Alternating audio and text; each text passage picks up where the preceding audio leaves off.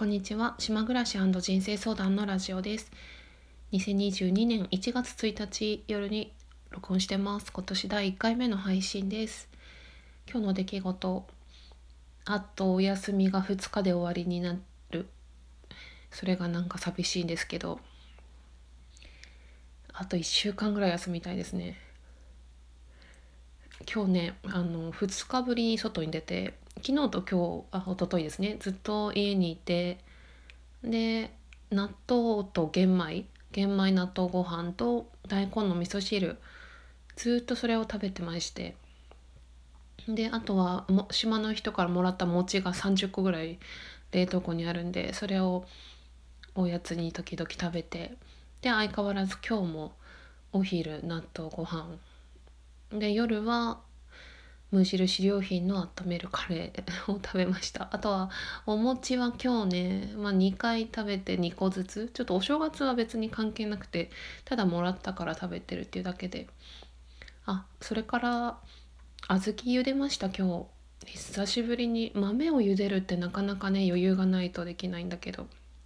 小豆を茹でてそれをお餅ぜんざいみたいな風にして食べました。2日ぶりに外に出て写真を撮りに行こうと思って崖を登って山の方に行ったんですよね景色が綺麗な。そしたらねすごいもう新年の初日から怖いことがあってもう本当に怖い思いをしたんですけど2回怖い思いをしてその短い時間に1回目はあの島に馬と牛が放牧されていてで、まあ、その道の道によく馬とか牛がいて、まあ、通りづらいというかっていう時がまあよくあるんですけどでも私はもう慣れててもうちょっとずつ近づいていくとあの向こうの彼らは絶対に最終的には避けるんですよちょっとずつもうぶつかりそうなぐらいに近づいていくと。逆に車が止まっちゃうと集まってくるんで止まらないように動かして動かしてちょっとずつやってたでいつものように今日その馬がいたんでちょっとずつ車を動かしてはいぶつかるよっていう感じで行ったらなんともう私の顔も見てるしガン見してきて馬が。でよ私の横を伴走し始めたんですよ走って。でそんなこと今まで一回もなくて。一緒にもうであんまりスピード出すとこう馬って時速どのぐらいなんか分かんないけどね怖いからちょっと威嚇しないようにゆっくりクラクションも私自分の車のクラクションが鳴らないということに 今日気づいてしまったんだけどクラクションも鳴らず音出してもでちょっとだけスピード上げたら今度は馬がその横から後ろに回って車のバックミラーにめっちゃ映ってるんですけどもう結構その速度を上げて追いかけてくるんですよね 私の車を。すごい怖くてでここででもスピード出しちゃうとなんか馬の走ってるのって競馬とかのイメージがあるからあんな感じでさどうなんだろう車よりは速いんじゃないかなとか思ったりして怖くてまあでもそのうちあの動かなくなったというか来なくついてこなくなってああよかったと思ってすごく寒かったから車の暖房もマックスにしてたんだけどすごい冷や汗かいちゃってもう暖房止めてそしたらその後また怖いことがあって山道だったんですけどまあそんな時にね行かなきゃいいんででしょうけどなんかちょっと雪景色の風景が撮りたくて。初めての体験だったんですけど坂道で車が動かなくなっちゃってスタッドレスタイヤなんですけどなんかアクセル全開踏んでも動かなくて空回りみたいな。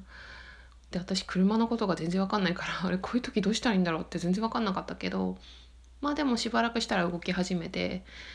もうやだと思ってなんかあ恐怖を感じたわけですけど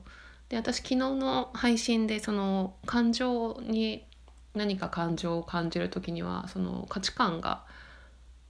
自分の価値観がその感情を生みますとか。でその感情を生まれることによって抑圧されている欲求こうこうなりたかったっていう欲求があるから欲求とその感情がセットになってるっていう話をしてでまあ今日そのこすっごい怖いっていう体験をしてまあそれは本当に生理的な恐怖なんだけどこれってやっぱそ何が怖いんだろうねって思ってやっぱり死ぬっていう感じなんだよね。なんか死ぬかもしれないみたいななんか殺される恐怖。でそれって私はなんかこの間ラジオでも言ったけど私別に今もう死んでもいいやみたいな なんか思って思っちゃう時あるんだけどでもやっぱり怖いっていうことはあやっぱ死にたくないんだなっていう、まあ、それはまあ価値観とかいうよりはもう人間に備わっているものなんでしょうね。なんか痛くなく楽に死にたいですもんねそれにね。なんかこう馬が馬にがねどんどん追いかけてこられたり車がしかも結構道が滑って崖なんで200メートルとかね高さがあるからもう落ちたら死ぬっていう今日はだから新年早々死の恐怖を感じるっていう一日でした。あとはあのちょうど1月1日になる瞬間ぐらいに結構自分の中で大きなインスピレーションというかうわこれすごいなって思ったことがあってそれはですね昨日の夜中になんとなくなんか湯たんぽの準備をしてお湯を沸かしたりしてる時に図書館で借りてきた絵本を2冊開いて読んでみたんですよね。1冊目がレオ・レオーニの「青くんと黄色ちゃん」もう1冊がバージニア・リー・バートンさんの「小さいお家」っていう本でその小さいお家を読んでた私すごい感動してしまってちゃんと読んだの初めてだと思うんだけどもう絵もすごい綺麗でうん簡単にストーリーを説明するとすごく景色がいいのどかなのどかな田舎の田舎にちっちゃいお家があってでお家が主人公なんですよ。でお家はいつもその景色を見て星を見たり鳥をの声を聞いたりえー、冬になったら雪を見たりとか子供たちが走り出してとかなんかお家から見た周りの景色みたいなことが語られていてでそれでどんどん街が開発されていって都会になっちゃうんですよね。でお家はずっとそのまま残ってて最終的に周りにどんどんビルが建ったりしてそしたらお孫さんがまあこのぐらいでいいかな そこまで説明しなくていいかななんかまあそんなあのお家のね小さいお家っていう絵本を読んでたらなんかね私このお家に出てくるそのイラストの風景がすごく好きでなんかあこういうとこに住みたいなって思ったんだけどなんかその時にこう絵本を開いてる時に思ったのが自分の地元に移住するっていう選択肢があるのかもしれないっていうのをなんか思ったんですよね。で私それって回も思ったことがないんですよ今までで。自分の地元で暮らすっていう。まあ19歳で就職で町を出てまあ、親から離れたいというのもあるありますし私はその親から自立するっていうことが自分の人生のテーマでもあるので親の近くにいるといろんなね干渉されたりとか自分自身も不自由さを感じたり全然自分らしくいられないのでやっぱり離れたいっていうのはすごくあるんですけどなんだけどねその地元の景色っていうのがねやっぱりふるさとだからなのかね私はふるさとだからだとはあんまり思ってなくて単純に好きだったんですよね。うん、特にその山と川の組み合わせ学校に向かう時の橋、えー、川のそばにある図書館とかあの辺のねあの辺って分かんないよね。城の下の城下町なんですけど秋田県横手市なんですけど。でなんか私横手市みたいなあの雰囲気の場所に住みたいなっていうのは前、まあ、島に来てから結構思っていた時があって。で、まあ、島にはとりあえず次の1年はいるつもりでいるんですけど。なんかその移住先を探すやり方探し探し方として私は横手市が今人口が10万人弱なんですよね。でまあ合併したりして大きくなってるっていうのもあるんですけどだからその10万人規模の地方都市をネットで出てくるんですよ10万人都市とかでやると。であとは川がある町とかまあ盆地ですかねこうひらあの低い土地なんかそういう感じで探すんだけどなかなかね私旅行に行っても自分のふるさとみたいな景色って見ないんですよね。もしかしてだから私じゃないその私じゃない人が見たらあそこもいいじゃんあそこもいいじゃんって言うとも言うかもしれないんだけど私はやっぱりなんかね地元のあの景色が好きでだからといって地元に思い入れがあったりとか愛着は全然ないと思ってるんですよ。なんか地元で暮らすとか U ターンしてくる人の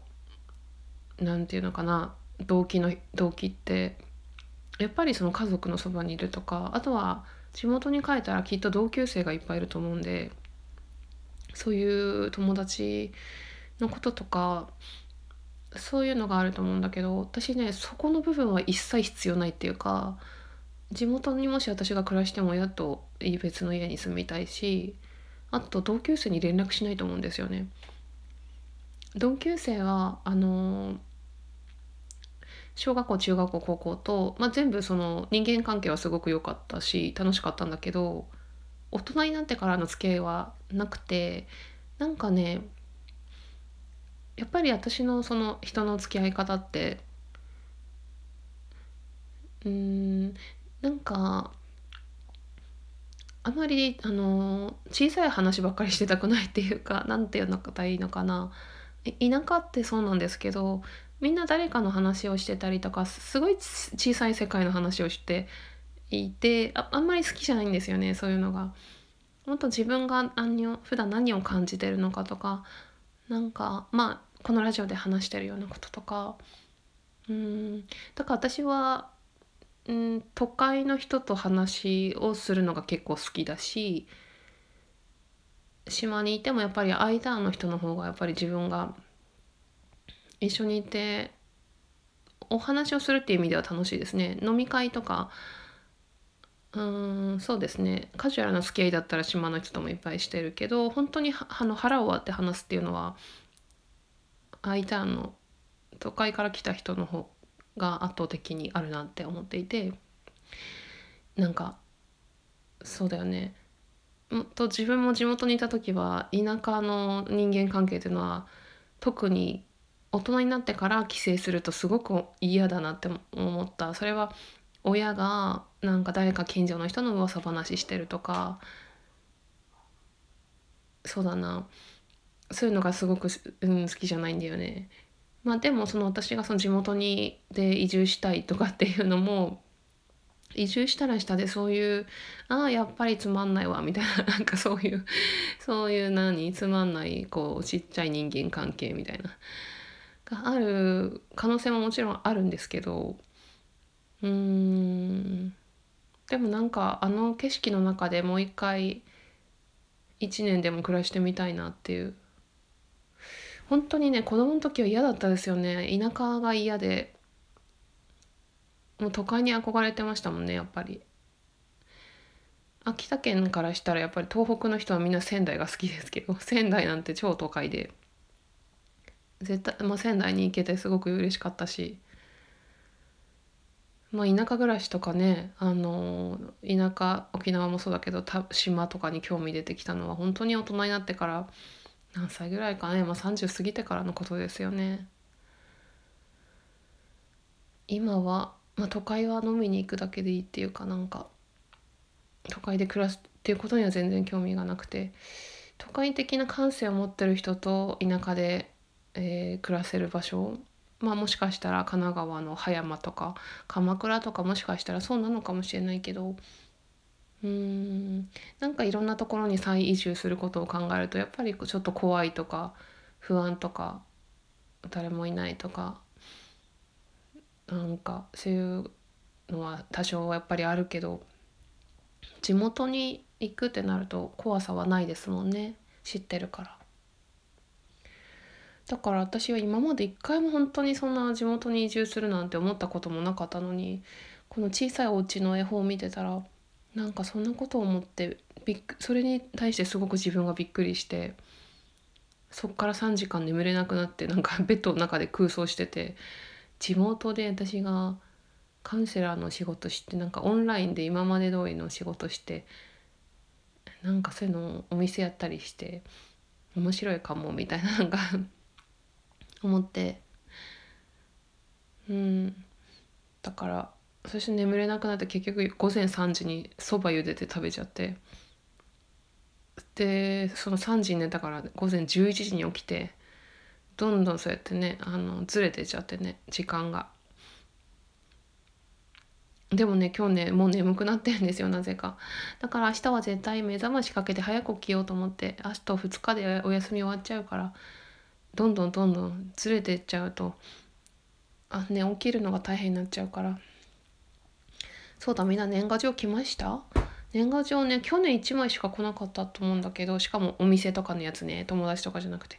今年3通の年賀状が来て嬉しかったんですけどあの初めてねお母さんから年賀状来たんですよ。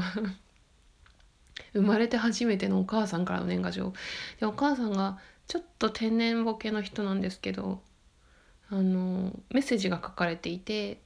「良いお年をお迎えください」そして「良いお年でありますように」って書いてたんですよね。で なんかそれ見て笑ってしまって。そのメッセージを見ても笑ったし小さいお家を読んでても笑ったし青くんと黄色ちゃん見ててもおかしかったし青くんと黄色ちゃんって分かりますか？あの丸い青と黄色い黄色 え、まあ、黄色い黄色じゃないよ。丸い黄色が 友達で2人がくっついて緑になっちゃうっていうのがあったんですけどそこがすごいおかしくて。でもなんとなくそういう絵本とかお母さんの年賀状を見て笑えるっていうのはなんか結構自分に余裕があるというかまあお休みもねもう1週間以上になってぼーっとしてますからね。なかなかそこが普段仕事モードだとそんなのに笑いもしないっていう日々もありますからねなんかそんな風にも思いましたかねああとはね納豆ご飯と大根の味噌汁しか食べてない生活のメリットなんですけど自分が何を食べたいかが分かってくるっていうのがあって普段スーパーで買い物しててもうん何が食べたいかって別にないんですよねあんまり。とにかく野菜まあ野菜は好きだし野菜を食べる食べ食べたいからまあ私は根菜とか、まあ、日日持ちする野菜人参とか玉ねぎとか葉物はあんまり買わなくてであとはそうだなまあ野菜かなほとんど。うんで今ねすごい食べたいのがね厚揚げを食べたいんですよ。なんでかっていうと最近キートスっていう雑誌を初めて買ったんだけど味噌汁特集のページがあって厚揚げを味噌汁に入れてるのがあってすごい美味しそうだなと思って。大根に厚揚げ入れてあ大根と味噌汁ね。厚揚げ入れて食べたらすごい美味しそうだなと思って。だからなんか納豆ご飯と味噌汁でいいっていうのが分かったからもうあんまりいろいろ買わなくていいやっていうなんかそんな気分になってます最近は。あと私ね稲垣恵美子さんが好きだからね稲垣恵美子さんもそういう食生活をしてるからなんか憧れてるしもう自分の人生のなんていうのかな先駆者というか先輩であって稲垣さんの話するとまたちょっと長くなっちゃうんで東洋経済新聞にオンラインで連載があってそれがめちゃくちゃ面白いの、ね、稲垣さんはあの家にガスを引いてなくて銭湯に通ったりあとは東京に住んでるのに田舎暮らしみたいなポストになんかあの近所のおばあちゃんが作ったなんかお料理のタッパーが入ってたりとか面白いなっていう東京でこんな暮らしできる人いるんだって思いますね。うん。そろそろ終わりにしましょう。はい以上です。聞いてくださりありがとうございました。